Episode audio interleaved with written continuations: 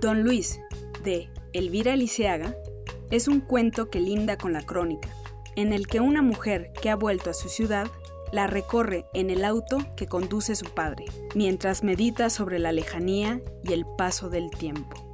Como casi todo lo que hago tiene que ver mucho con las cosas que me van pasando y esta serie de crónicas es parte de un libro que relata varias despedidas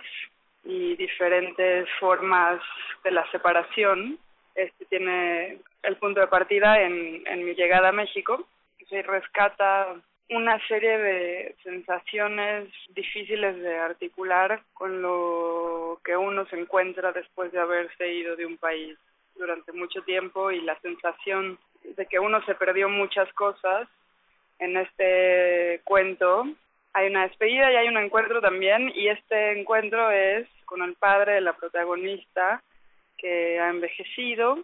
que ha perdido cierta cordura y cierta capacidades como muy básicas que tampoco son un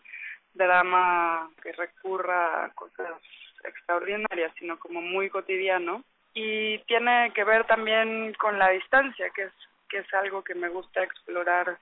a partir de, de las relaciones que aparentan o se supone que son las más cercanas. Algunos cuentos son bastante bastante cuentos en el sentido de que ni siquiera parten de mi de mi experiencia personal, sino de otras experiencias que me han contado y que de ahí yo encuentro algún material interesante por explotar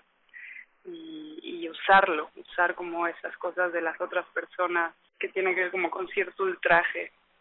A mí me gusta la crónica en general y me gusta la crónica que no necesita verificarse, ¿no? Entonces, no sé si lo que estoy pensando es en un género entre la diferencia entre cuento y crónica o entre más bien la experiencia de, del texto.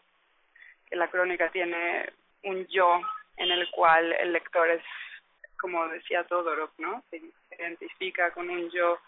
que comparte las leyes de la naturaleza con el autor y, y, y es muy llevado de la mano hasta, hasta ciertas emociones. Creo que es más bien eso en lo que pienso y no en el en el género o en la estructura